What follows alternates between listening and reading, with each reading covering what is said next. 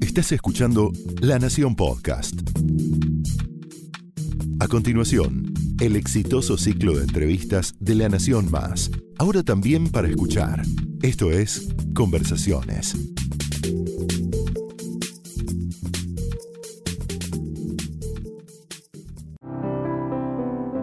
Caterín Fulop, qué placer tenerte en La Nación Más hoy, gracias por venir. Y vamos a empezar por un costado distinto de, lo que sos vos, de lo que la gente conoce. sos cuñada de la deportista argentina más querida de todos los tiempos, ahí no hay discusión.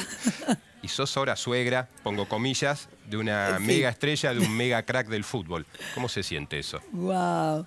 No, yo digo, qué lindo, ¿no? Me, me gusta pensar que, en mi familia hay deportistas, ¿no? Y que hay esa beta del deporte que nos persigue, ¿no? Porque el ser cuñada de Gaby y estar al lado de Ova, que también siempre fue muy bueno en los deportes y, le dio tanta atención a esa vida deportiva, sana, jugar al fútbol, hacer tenis, este, la verdad que, que me encanta porque yo siempre digo, es como que yo tenía una gordita tengo una gordita dentro de mí que se quiere apoderar de mi ser, pero con tanto deportista que es como fracasó hasta ahora, digamos, ¿no? Ha fracasado. Ha fracasado claramente. Y vamos a Gaby. Eh, ¿Recordás la primera vez que te la cruzaste? ¿Cómo fue ese encuentro? ¿Cómo, fue ese día? Mira, la primera vez que yo me cruzo a Gaby, eh, creo que fue en la familia, en, en su casa. Este, la verdad que no tengo así un recuerdo como patente de el día que la conocí, este, pero creo que ellos vivían en Palermo, tenían un pH divino, ¿viste? Porque vivían todos juntos, ya después cada uno se fue achicando, comprándose apartamentitos, ¿viste? Cuando ya Ova... Este, Pero ahí era la familia toda junta. Claro, ahí era toda la familia, y después nos íbamos todos al campo. y Gaby siempre fue súper, súper amorosa con conmigo, siempre como que disfrutaba de, yo digo, los venezolanos tenemos como, como una cosa de alegría. Ustedes, los argentinos, tienen una cosa más este, melancólica, melancólica, ¿no? Y profunda. Entonces, era como que la familia, yo llegaba y yo era todo hablar y todo, viste, escándalo, risa. Entonces, Gaby, como que yo sentía que Gaby disfrutaba mucho de, mi compañía y nos hicimos muy amigas. Eh, con los, yo me hice muy amiga de los amigos de ellos. Claro Sí, eso quería ir, ¿no? Porque Gaby es eh, tímida, retraída, vos sos exuberante, parlanchina. A simple vista se podría pensar nada que ver, pero conectaron. Claro, no, reconectábamos súper. Este... Mira, yo me acuerdo una vez que estábamos en el campo. Y la noche estaba hermosa y uno se ponen a jugar en Varadero, tenían ellos un campo con su papá. Eh, bueno, disfrutamos un montón de ir a Varadero. Y yo me acuerdo que Gaby estaba en la galería y yo también, yo salí a ver la noche. Y yo me siento al lado de ella, ¿no? Y me pongo a ver, viste que uno, cuando tienes a alguien al lado, o sea, uno dice, qué lindo la Algo comentás para Las estrellas, cri, cri, cri, cri. Y yo veía, y las dos nos quedamos viendo la inmensidad del campo. ¿Sabes? Estuvimos y yo me llamó la atención porque digo, qué bien que se siente, ¿no? También el silencio. O sea, las unió el silencio. Y, Te llevó ella a su terreno de alguna manera. Me llevó ella a su terreno. Pero muchas veces nos hemos divertido. Gaby siempre, siempre yo tenía una anécdota, siempre era la que me tropezaba, la que se me caía, la payasa del grupo. Yo siempre fui la payasa del grupo. Entonces, este, creo que Gaby se divertía mucho conmigo, bueno, como nos pasó, no sé, en Nueva York, que entramos a un gran hotel y todo el mundo, Gabriela Sabatini, Gabriela, y todo el mundo una foto, una foto, y bueno, chévere, sentamos. Bueno, vamos al baño, fuimos las dos juntas al baño. Cuando pasamos por la cocina, todo, Catherine Fulop, Catherine Fulop. Y yo, Viste, mi amor, yo soy este es mi terreno. Viste, yo estoy conocida en los bajos fondos. Todos los latinos me conocían a y ella todos los americanos. Y antes te dije eh, la deportista argentina más querida de todos los tiempos. No sé si coincidís. ¿Y por qué? ¿Por qué es así? ¿Qué es lo que hace que la gente quiera, quiera tanto a Gaby? Mira, yo creo que ustedes tienen muchos, muchos eh, deportistas muy queridos. Ella es de las más queridas. No te voy a decir la más porque yo creo que sería un poco pretencioso decir que mi cuñadita... No está bien que vos lo digas. No está bien que yo lo diga. Pero tú sabes por qué, porque ella es buena, es buena gente, siempre dejó a la Argentina en alto, nunca fue una mujer conflictiva, pero para nada, nunca la viste salirse de sus casillas, comportarse de una manera este, vulgar, incorrecta. Y eso la gente yo creo que lo agradece, porque ella representa un país. Y entonces el país se siente representado en ella. Entonces lo agradece, Claro. la aman. Ahora- Yo creo que muchos países quisieran que ella fuera italiana, que fuera Totalmente. de Estados Unidos. Los bueno, alemanes, en Estados Unidos. los alemanes se volvían locos la- en la época de Graf con ella. Exacto. Sí, sí, sí. Porque la veían tan en su centro. Después no sé si llorará en su cuarto, sí, porque ella es igual en la familia, no es que ella habla, conversa, trata, después tendrá con quien deshogar su- sus penas, o sea, su, su bronca, pero ella siempre tiene como una cosa de, de equilibrio y, y de que está bien, o si se enoja también, la ves enojada, pero no sé cómo Pero todo medido, ¿no? Todo... Claro, es como, como que se controla, descontrolate un poquito. y vive mucho tiempo, buena parte del año en Suiza. Eh, Sí, ¿Por es- qué? eh. Está enamorada de Suiza. Mira, yo creo que es un país que, que- que le brinda muchas este, oportunidades a ella también de moverse por Europa, tiene muchas amistades, tiene, este, me imagino, entre sus inversiones y, y le gusta ese país, es un país que, que a ella le va bien, Claro. a ella con su personalidad. Sí, sí. le gusta el orden, le gusta eh, el, el día, eh, de- la actividad física. Ella vive como en un campo, eh, alejada de, de, de Zurich, Sí. ah, eh, como hacia las afueras, que es como muy campo, a- a- tiene enfrente un lago. Y ahora es ciclista. Ciclista, Ya no es tenista, es ciclista. hace nada, nada en el lago. O sea, has estado ahí, la has pasado bien también. no, Ah, ¿nunca yo no he estado, las que fueron fueron mis hijas. Ah, sí, ah, no, ah, yo trabajo. Bueno, yo soy una ya- negrita, yo soy ya- la negrita de la casa. Bueno, no te va mal con el trabajo. A ver, eh, y hablando del trabajo, en estos meses estás en el Teatro Regina, ¿no? Con Estoy en el teatro. Heisenberg, Regina. El principio de incertidumbre. Te he ido a ver, te contaba antes que se te ve muy feliz, muy compenetrada, muy suelta. Eh, Sí. A veces, a cierta altura de la vida, vale la pena hacer algo distinto, ¿no? Claro, mira, esta obra, yo tenía 10 años que no hacía teatro. Cuando leo este guion dije, wow, creo que me quiere decir muchas cosas esto, creo que tengo mucho para decir acá. Pensé que el personaje era yo, después dije, no, la verdad que no soy yo, porque este, yo digo, el personaje es una loca. es una 42 mujer- años. 42 años. Se enamora divina. de un hombre 75. En realidad, ¿Se enamora o qué? Ah, no podemos revelar eso, porque eh, de eso trata, de la incertidumbre. ¿no? El, yo creo que el escritor fue muy inteligente al comparar un principio físico que tiene que ver con la física cuántica en cuanto al acercamiento o la lejanía o cómo tú puedes ver los objetos o las moléculas, o si puedes prever hacia dónde van, eh, a qué velocidad, o, o si los tienes muy cerca, eh, puedes saber de qué están compuestos, pero no sabes hacia dónde van o qué van a o- o qué velocidad llevan. Entonces, eso lo aplica a la vida misma. Y es muy interesante ver como un personaje X y un personaje Y eh, tienen un encuentro como explosivo y, y nunca in- y- e inesperado. Es E una relación sí. impensable porque tú no te esperas todo lo que va a venir después. Tú dices, pero ¿y es- ella quién es? ¿Qué hace? ¿De ¿A qué dónde se- salió esta mujer? ¿A qué se dedica? Son dos almas, eso sí, son dos almas muy solas.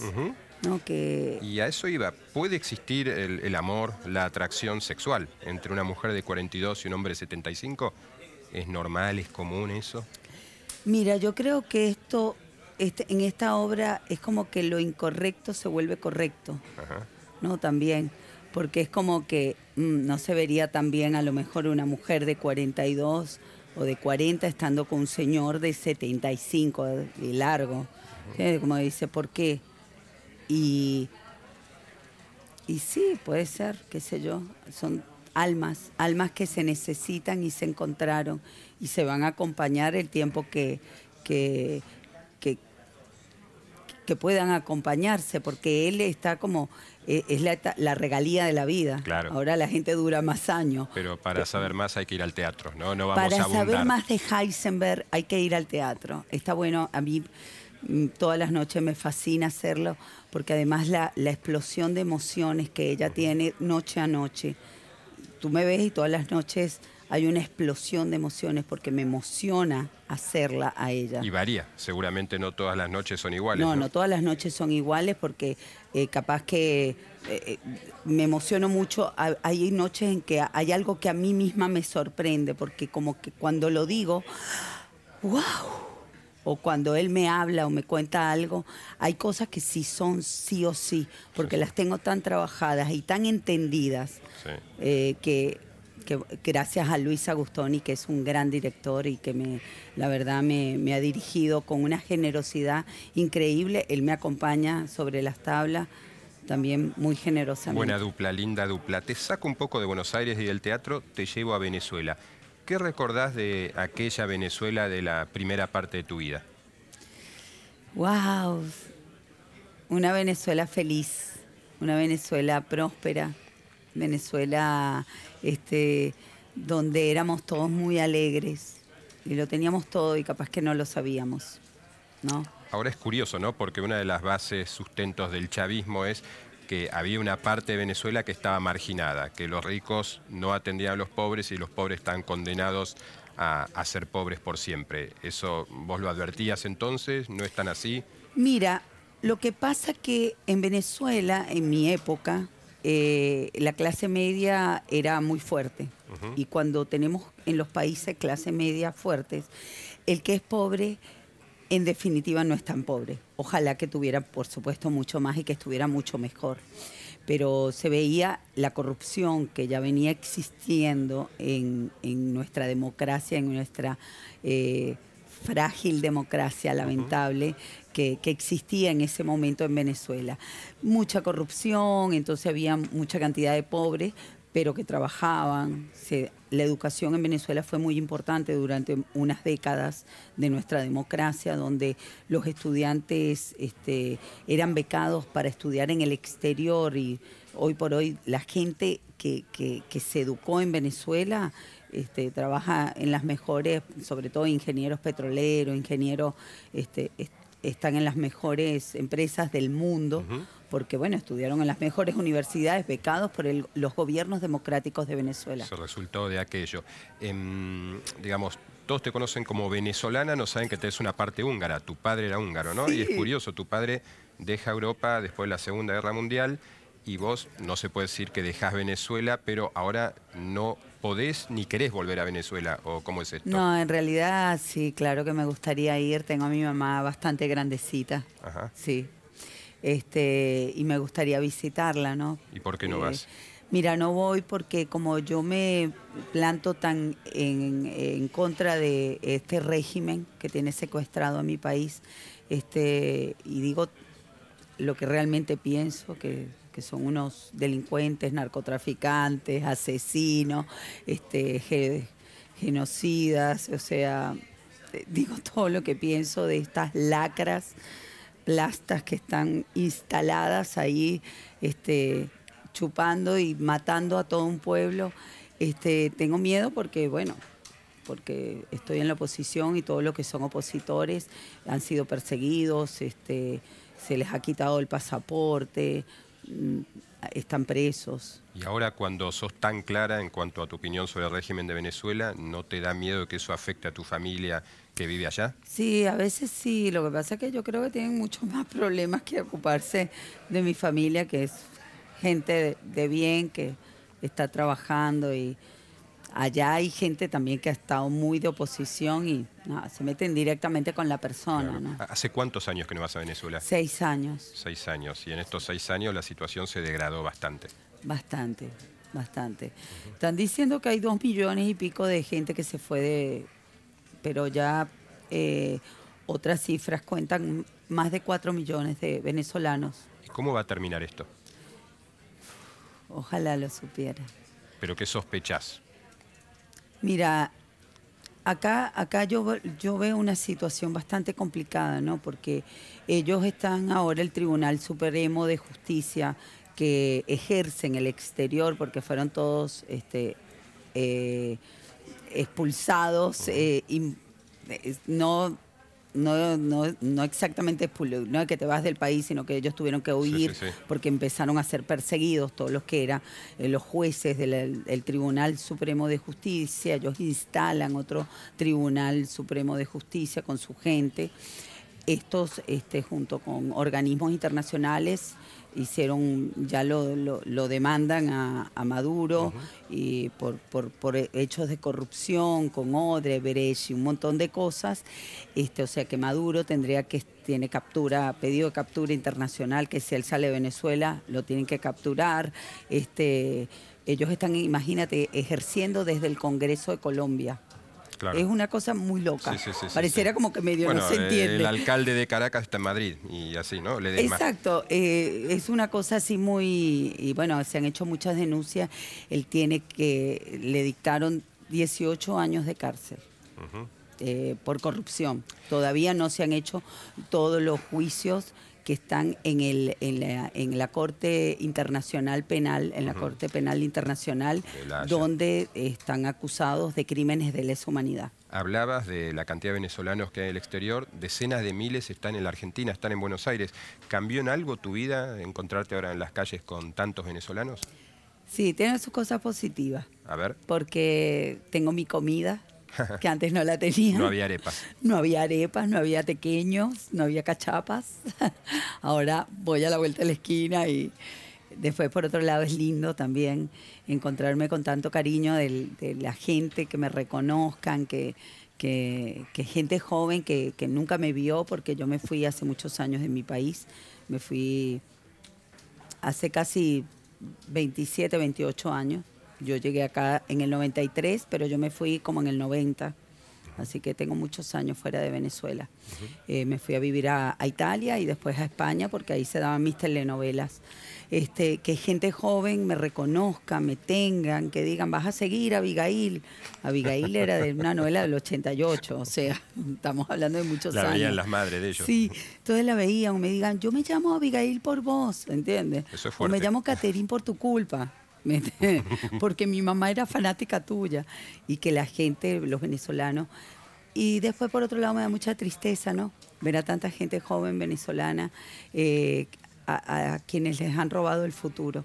Y eso, la verdad, me entristece. Pero se están labrando un futuro acá. Si uno ve, todos están trabajando y es como que se adaptan con una gran facilidad, ¿no? Encuentran el camino. Bueno, no les queda otra. Eh, pero a veces no es tan fácil, ¿no? No es tan fácil, no es tan fácil porque, bueno, muchos son médicos, este, viven en un departamento, viven seis chicos, este, sin sus padres, sin sus amigos, sin su lugar, ¿viste? Y empieza también un tema que por suerte acá, yo digo acá los argentinos, wow, nos requieren y no, sea, no, no ha empezado a haber una xenofobia. A veces, viste, siempre hay células así, aisladas, que de repente te gritan, andate a tu país, viste, no sé, gorilas o cosas raras. ¿Cómo, ¿Cómo convivís con los argentinos que durante años reivindicaron el régimen de Chávez y al propio Maduro? ¿Has intentado hacerles entender que vivir ahí es más complicado de lo que parece? Mira, si hay algo que yo pregono, ¿no? Y por lo que de repente me, preocupa, es el que no podamos eh, respetar, ¿no? Que, alguien piense diferente. Este, yo trato de hacerle entender. En el momento que veo que no, no entiende, eh, lo abandono.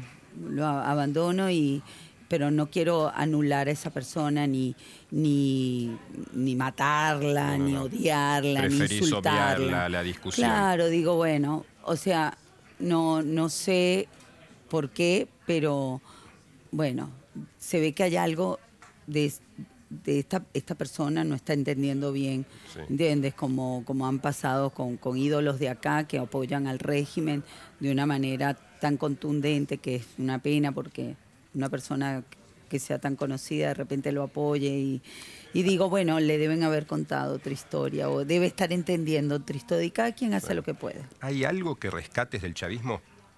No de este momento seguramente, pero de todo el proceso. nada. Nada. Nada. Ha sido un plan siniestro para exterminar al venezolano y para exterminar con Venezuela. Fue un plan siniestro para, para apoderarse de toda la región, oye lo que te digo, eh, y todo con ansias de poder, con ansias de poder, vendiéndonos un relato de, de, eh, de la igualdad, que eso es muy lindo y eso es lo que yo quisiera también. Pero cuando empiezas a ver que se empiezan, empiezan a acumular poder, poder, dinero, tú dices, ¿por qué todos los chavistas van en una Hammer, en 4x4? ¿Qué es eso? O sea, todos viajando al exterior y ves que la, los hospitales siguen igual y que todo. Entonces dice, mm, porque es como adquiero poder y después vemos cómo ayudamos. Y no es así, porque el poder, el poder enseguece. Sí. La sinceridad es, es dura y a veces es eh, complicada, ¿no? Te trae complicaciones. Tuviste hace tres semanas unos comentarios en medio del debate del aborto. ¿Te arrepentís de haber sido sincera o cómo, cómo, qué evaluaciones es de esto al final? Mira, eh, yo creo que no estamos preparados ¿no? para muchas de las, este, de las discusiones que se están dando. Y como te dije antes, a mí lo que realmente me preocupa es el grado de violencia que, que estamos teniendo como, como sociedad, ¿no? contra el otro que puede pensar diferente. Blanco y negro.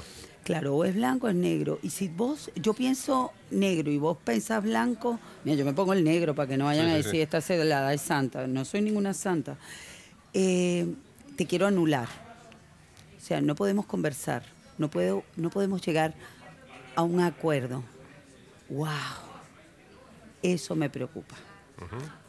Por supuesto, para mí es, este, fue angustiante que, porque yo vivo del cariño de la gente y yo he trabajado en la Argentina durante 24 años y, o sea, mi vida acá en la Argentina. Sí. Yo puedo haber sido joven, loca, esto, rumbera, no sé qué. Ahora formé una familia, soy una señora, trabajo, pago mis impuestos. Y te sentiste mal por la reacción. No, yo lo que digo es como, eh, pareciera como que nada vale la pena, nada de lo que tú hiciste antes, este, una cosa mala anula todo lo demás y te quieren anular realmente. Igual siento que también es como un, un en, en- en las redes y en... La verdad que, este, más que preocuparme por mí, porque yo siempre voy a, ya sé que los artistas en este momento que estamos tan agresivos deberíamos capaz un poco guardar quiénes somos, porque yo siempre pensé igual y la gente me amaba. Claro. Y ahora que digo mi verdad, ahora me odian, ¿entiendes? bueno, o sea, o sea, imagínate, tengo 53 años. Eh, yo realmente lo único que quiero es vivir en un país, en una- un mundo más justo, donde todos seamos libres y no solamente la mitad. Te llevo otro tema. Ahora tenés línea directa con Cristiano Ronaldo.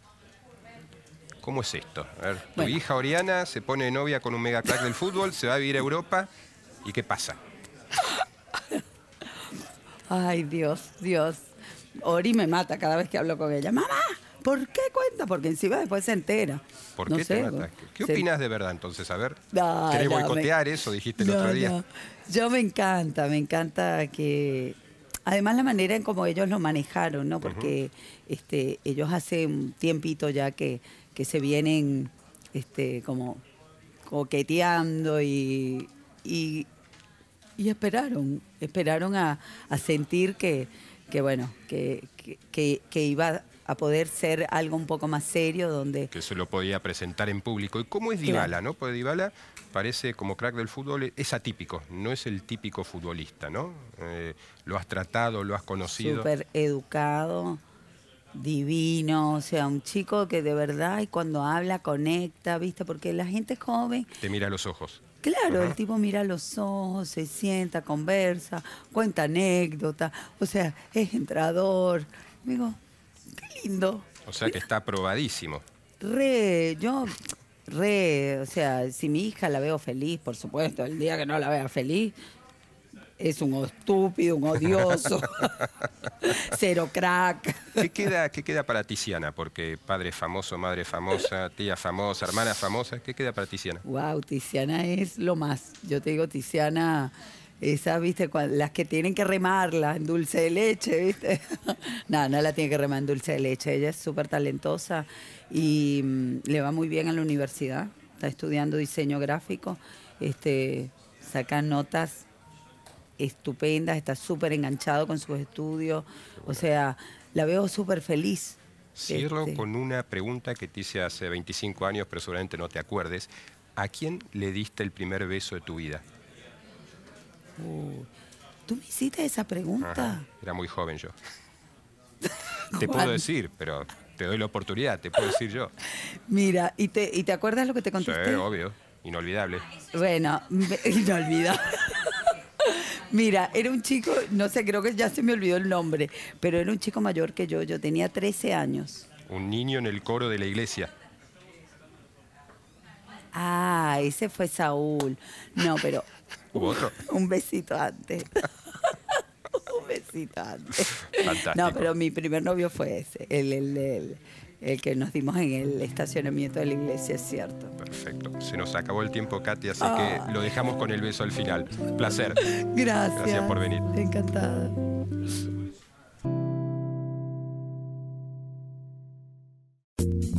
Esto fue Conversaciones, un podcast exclusivo de La Nación. Escucha todos los programas de La Nación Podcast en www.lanacion.com.ar. Suscríbete para no perderte ningún episodio. Estamos en Spotify, Apple Podcast, Google Podcast y en tu reproductor de podcast favorito. Seguí escuchando La Nación Podcast.